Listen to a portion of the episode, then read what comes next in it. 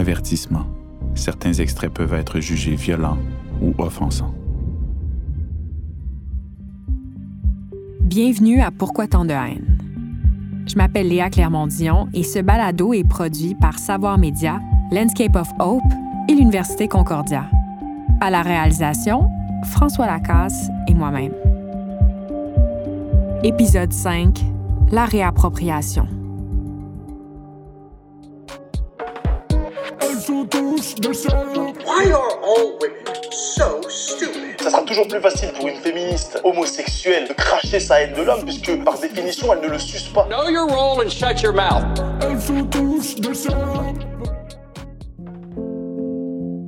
Dans le dernier épisode de Pourquoi tant de haine, j'ai pris le temps de discuter avec Vivek Venkatesh, professeur à l'Université Concordia en éducation des arts et fondateur de Landscape of Hope.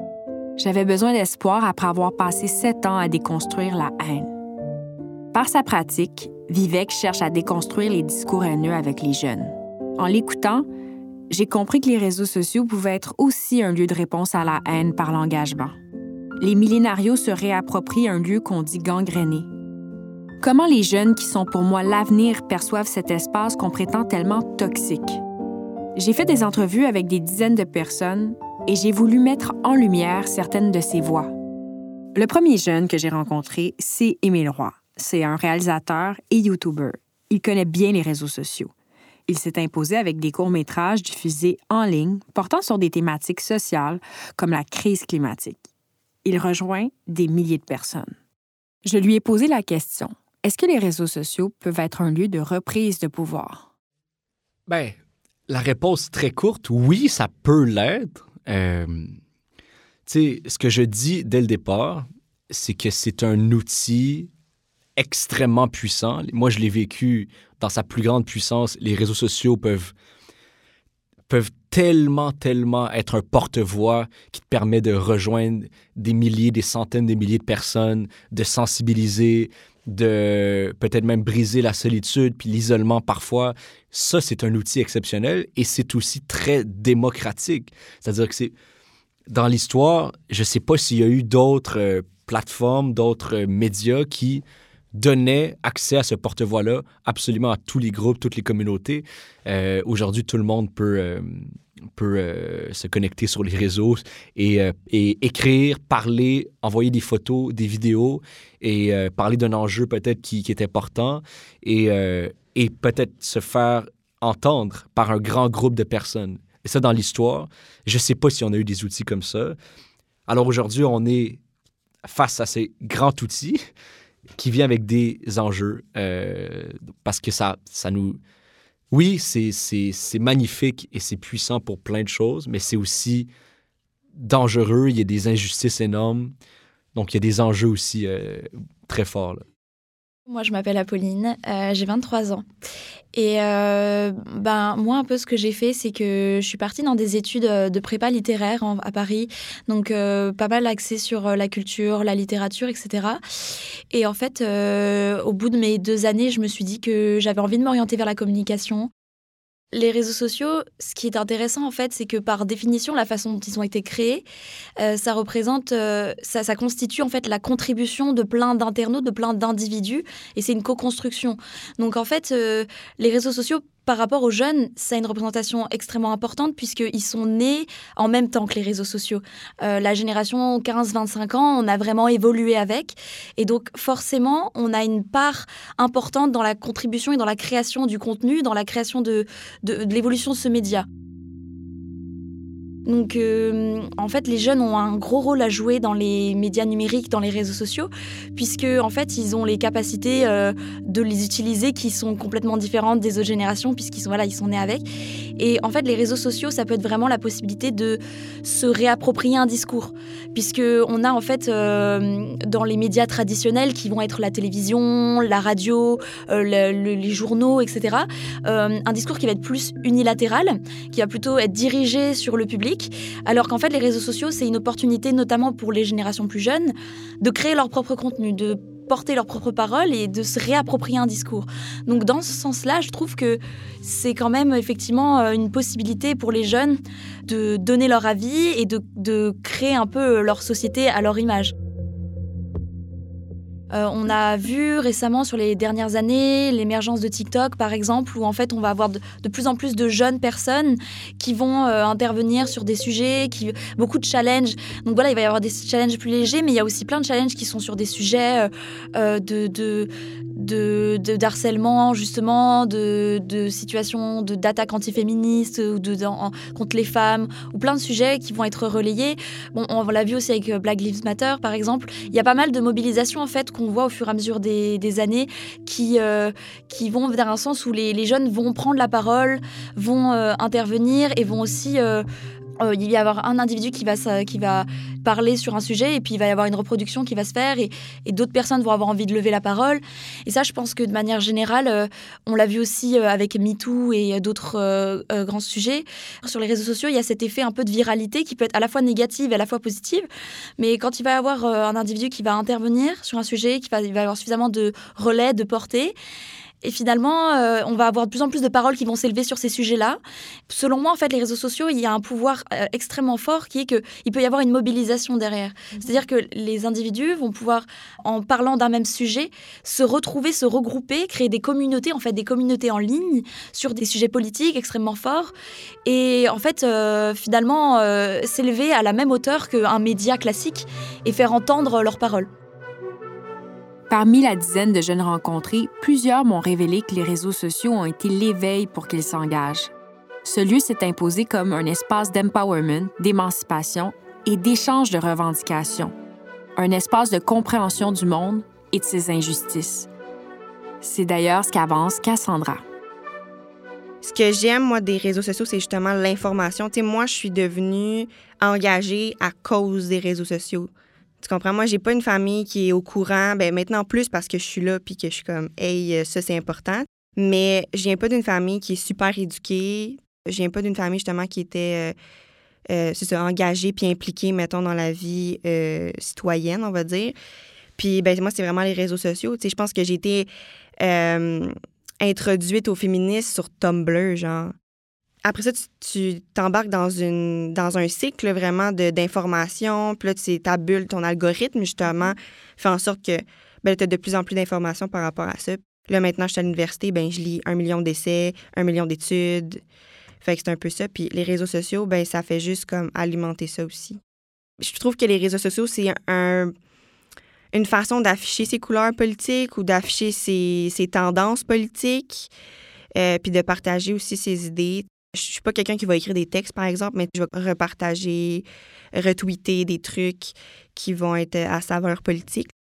Notre génération, on est plus ou moins politisé. J'ai l'impression que oui, parce que moi, dans mon entourage, on l'est.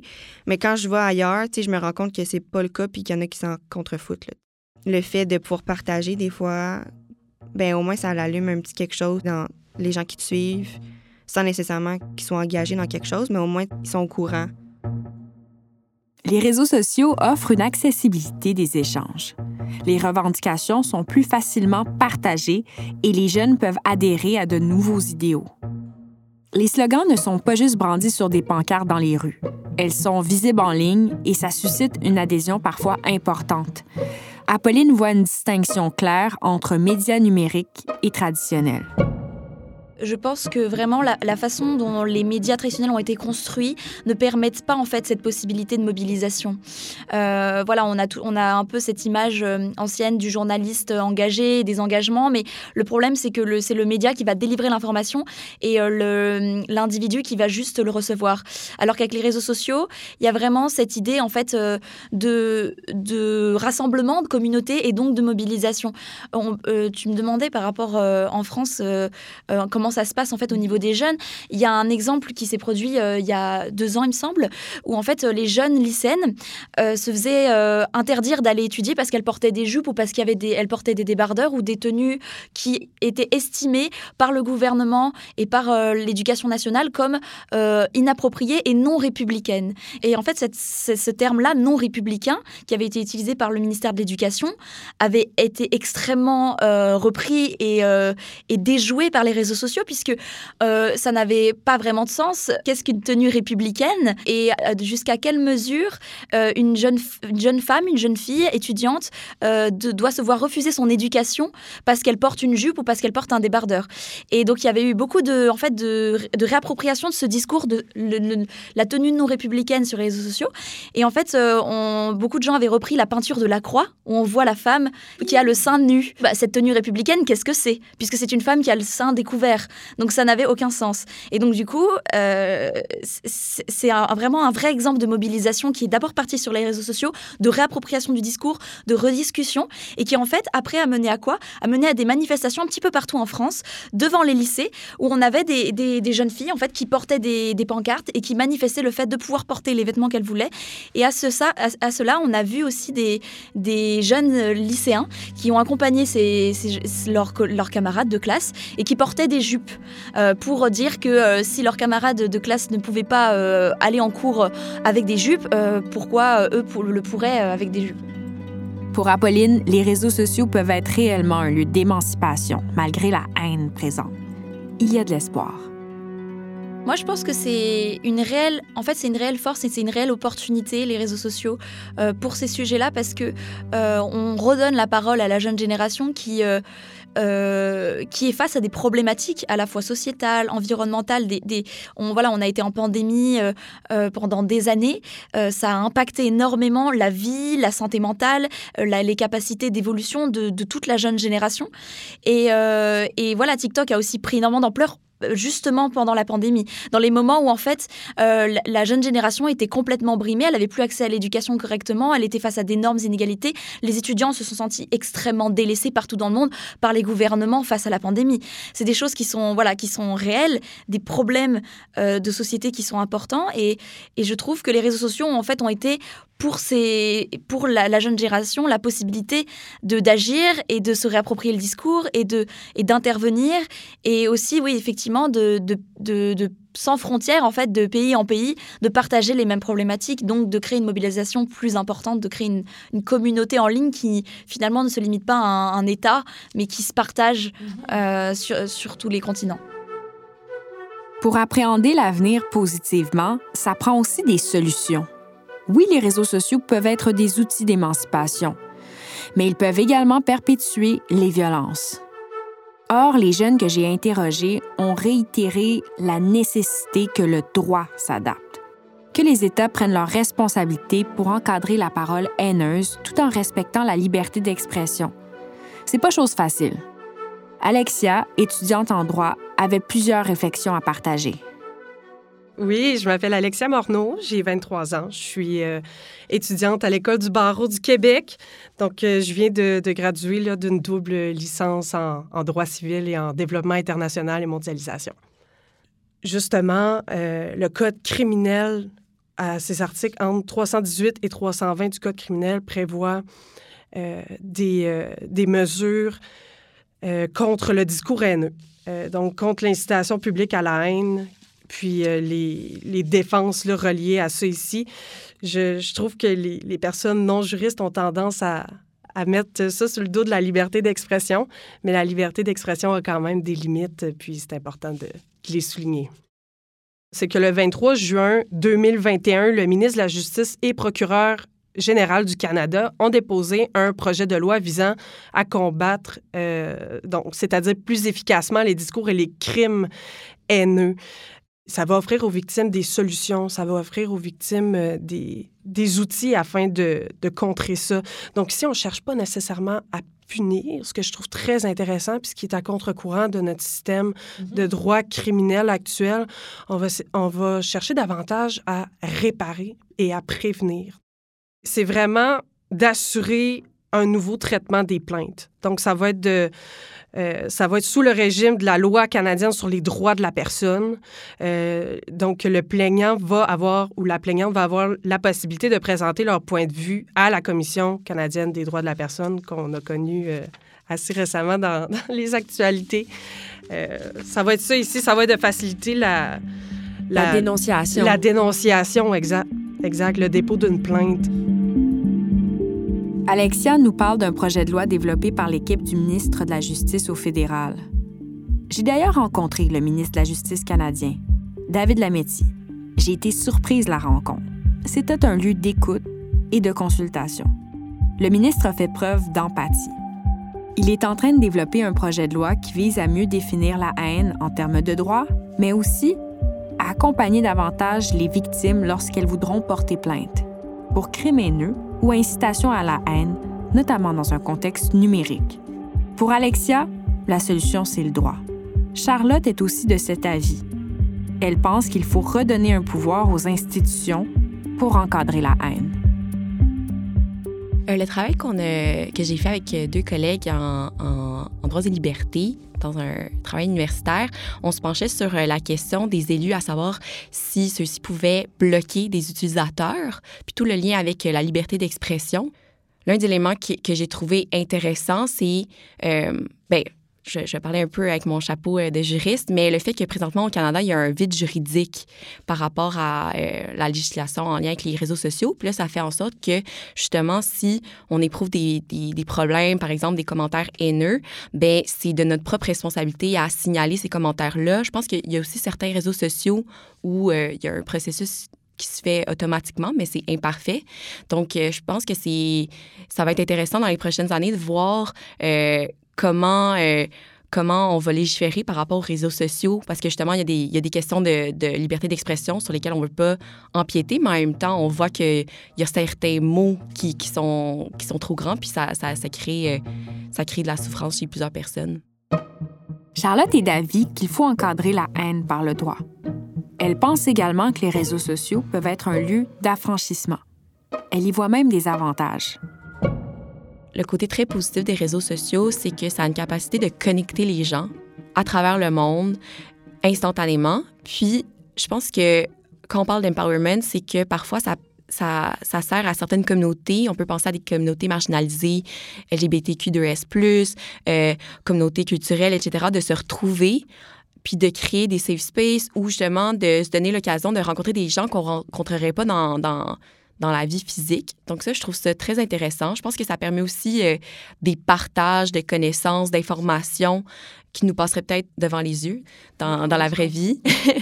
euh, donc ça, je trouve ça très intéressant. Il y a quelque chose vraiment là, de, de, de... formidable, finalement. Exactement, mais mais tout dépend, selon moi, de l'utilisation qu'on en fait. Tous les, toutes les qualités qu'on trouve de ce côté-là peuvent être utilisées d'un d'un moins bon côté. Quand on parle de communauté, il peut aussi avoir des communautés euh, euh, qui, propagent la haine. Je pense euh, notamment à, la manosphère, à des, groupes antiféministes, y mais plein de groupes qui peuvent se former pour justement avoir des, impacts peut-être moins louables que, que, des communautés marginalisées, marginalisées qui, elles, tentent de trouver un safe space. Mais en même temps, l'argument du safe space, je pense, peut être utilisé de, de, plusieurs côtés, mais, mais je trouve que c'est ça, on, voit... L'explosion de la parole, finalement. Exactement, exactement, oui. Devant la haine, on a besoin de solutions. Qu'est-ce qu'on fait pour changer les choses? Je pense, euh, de prime abord, en amont, utiliser l'éducation, euh, tout ce qui est... Euh, respect, empathie, civisme, on s'en sort pas. Puis je pense qu'il faut adopter ce même type de comportement-là en ligne. Puis à l'école, on...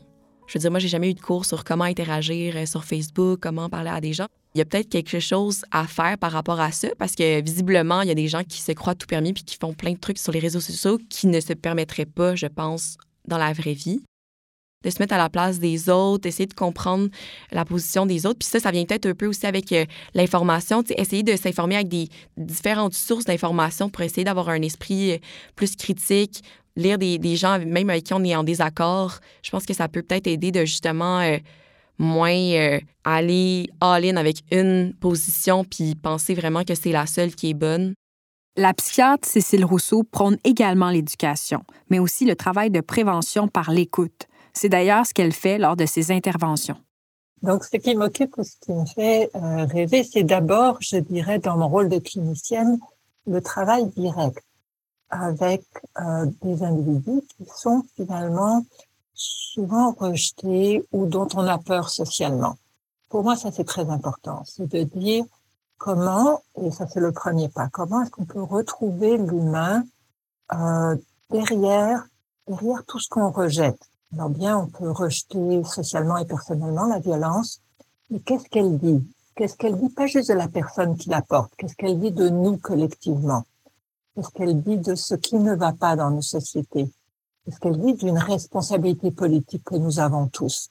Et finalement, cette idée de dire euh, moraliser les situations où la détresse actuellement, ça ne marche pas, il faut donc comprendre. Et comprendre, ça n'est pas justifié. Je pense que la seule façon de comprendre, c'est de s'asseoir avec des personnes qui vivent cette détresse et cette haine et de les écouter. Donc ça, je pense que c'est quelque chose qui est très, très important dans mon travail et qui permet justement de tricoter des solutions, mais à partir de ce que eux me disent et pas juste à partir d'un point de vue pathologisant ou extérieur. Hein. C'est très, très important de prêter attention respectueusement euh, à ce que les gens nous disent, même et surtout quand on n'est pas d'accord avec eux.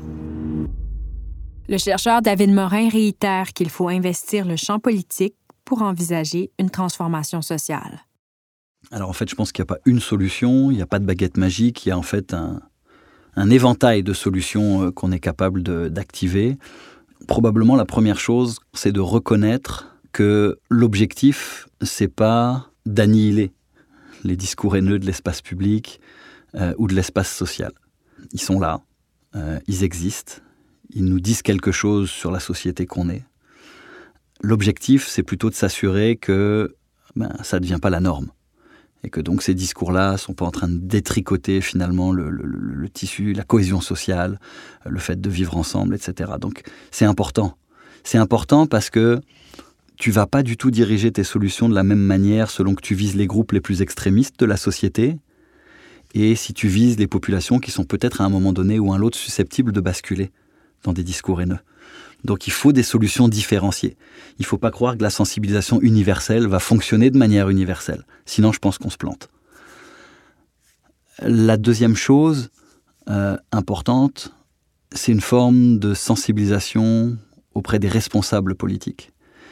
Euh, ça, ça me semble fondamental. C'est sûr que je prêche pour ma paroisse, je suis politologue, donc j'ai tendance à penser que les solutions politiques sont plus importantes que les autres, même si c'est pas vrai.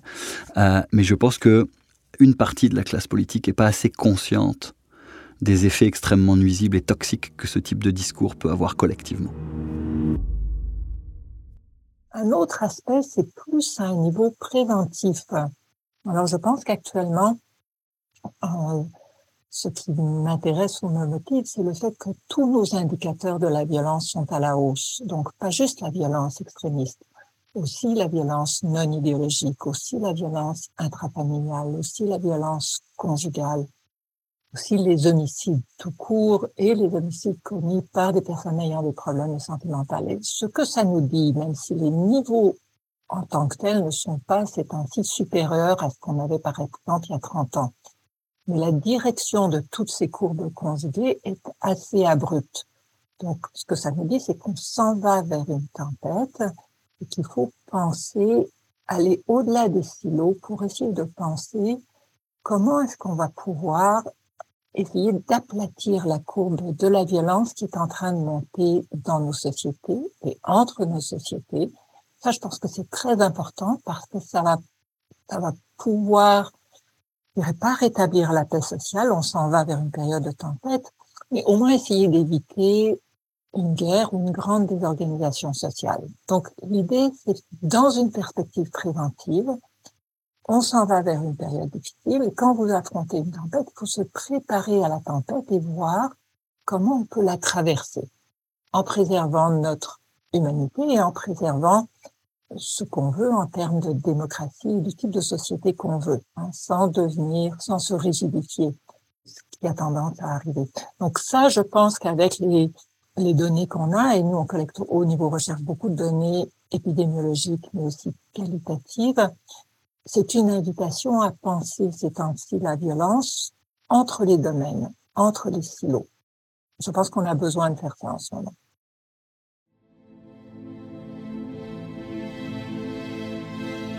À travers mes études doctorales où j'ai étudié les violences faites aux femmes en ligne, j'ai aussi réalisé, avec Guylaine Marois, le film Je vous salue salope, portant sur la misogynie en ligne. Face à ce problème, je me suis dit que l'une des solutions, c'était l'éducation. D'où l'importance de parler de la haine avec les jeunes. On a d'ailleurs fait un projet avec la clinique Jury Pop, la campagne Stop les cyberviolences. On a rencontré des milliers d'étudiants pour présenter le film Je vous salue salope et parler avec eux de cyberviolence. En conséquence à ce projet, et pour avoir lancé cette campagne, j'ai reçu malheureusement un backlash. Un ressac auquel je ne m'attendais pas du tout.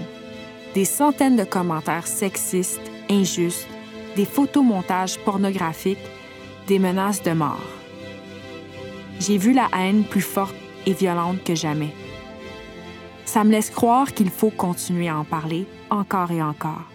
Le climat toxique est plus fort que jamais. C'est à travers le dialogue, l'écoute qu'on va y arriver. Il y a de l'espoir, il y a des solutions. Il faut continuer à agir.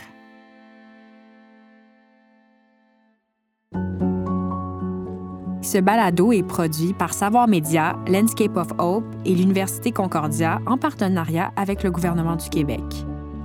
Idée originale, animation, recherche et scénario, Léa Clermont-Dion. Co-réalisation, François Lacasse et Léa Clermont-Dion. Prise de son, habillage sonore et mixage, Maxime Brunet, Angus Tarnavski et François Lacasse. Musique originale, Antoine Rochette. J'aimerais remercier les professeurs Vivek Venkatesh et Owen Chapman d'avoir cru au projet et pour l'accompagnement. Responsable de la production originale, Dominique Joly. Direction générale et production exécutive, Marie-Josée Lestage.